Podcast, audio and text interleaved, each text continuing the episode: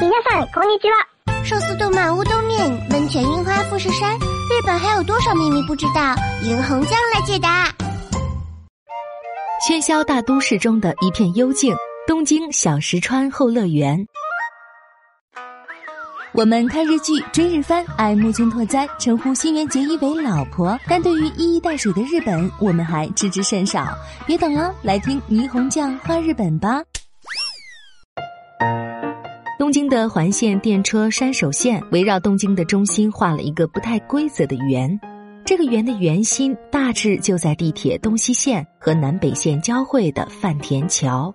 可就是在这样一个喧嚣繁乱之地的附近，却有一处隐秘的幽静——小石川后乐园。该园的宣传册上写道：“大江户，东京内仅存的深山幽谷。”虽然有些夸张，却也一语道破了妙味所在。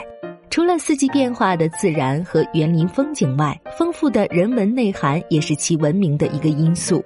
它被国家指定为特别史迹和特别名胜，全日本拥有着双重称号的景点，其他就只有金阁寺、冰离宫等屈指可数的几处了。说到其人文内涵，需先介绍两个影响了日本历史的人物，他们是人称“水户黄门”的德川光国和明朝遗臣朱顺水。日本有一部由松下电器公司提供播出的长盛不衰的电视连续剧。水户黄门从一九六九年开始边拍边播，一直播到二零一一年，主演演员就换过五任。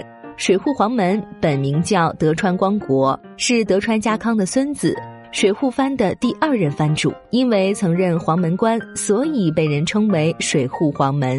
电视剧中的水户黄门微服漫游日本全国，所到之处惩恶扬善，罚贪官，治恶霸，申民冤。就像包公在中国一样，他是日本妇孺皆知的传奇人物，百姓心中的青天大老爷。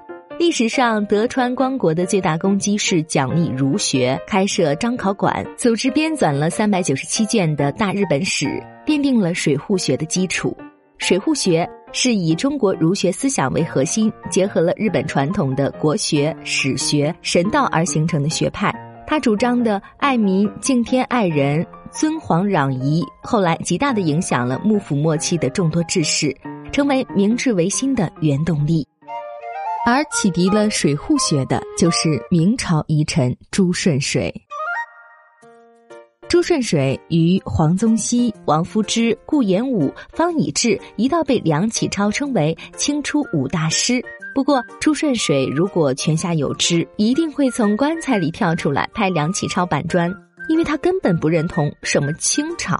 自清兵入关以后，朱顺水便辗转于舟山、越南、日本之间为抗清奔波。他为筹集军费，也曾做过贸易，还联合郑成功、张煌言共同抗清。在所有努力都失败后，朱顺水耻于做清朝臣民，于一六五九年亡命日本长崎，得到日本学者安东省安的帮助，在长崎居住下来，并开始讲学。一六六六年，朱顺水被德川光国聘为国师，赴江户，也就是现在的东京讲学。德川光国执弟子之礼，亲往迎接。以后，朱顺水在水户、江户公开讲授儒学。他提倡实理实学，学以致用，所以日本的儒学一开始就没有走迂腐的道路。朱顺水的许多学生和好友，如安基淡泊、木下道顺、山路素行等人，都参加了大日本史的编撰工作。水户学便是以这些人为核心逐渐形成的。诸多中国元素。小石川后乐园原是水户藩主江户邸宅的庭院，由初代藩主德川赖房、德川家康的第十一子开始建造。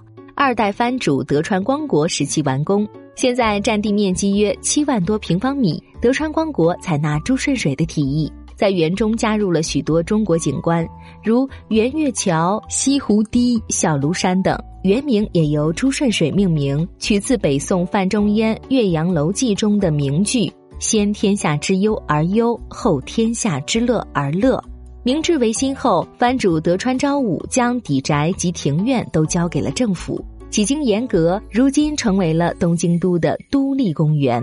这里啊，每天都有许多游客，大部分是日本人，也有不少欧美人。可惜的是，与这个公园最有渊源的中国游客却非常罕见，因此强烈建议您赴日旅游时抽点时间来这儿散散步，看看史记名胜，保证会让你感到不枉此行。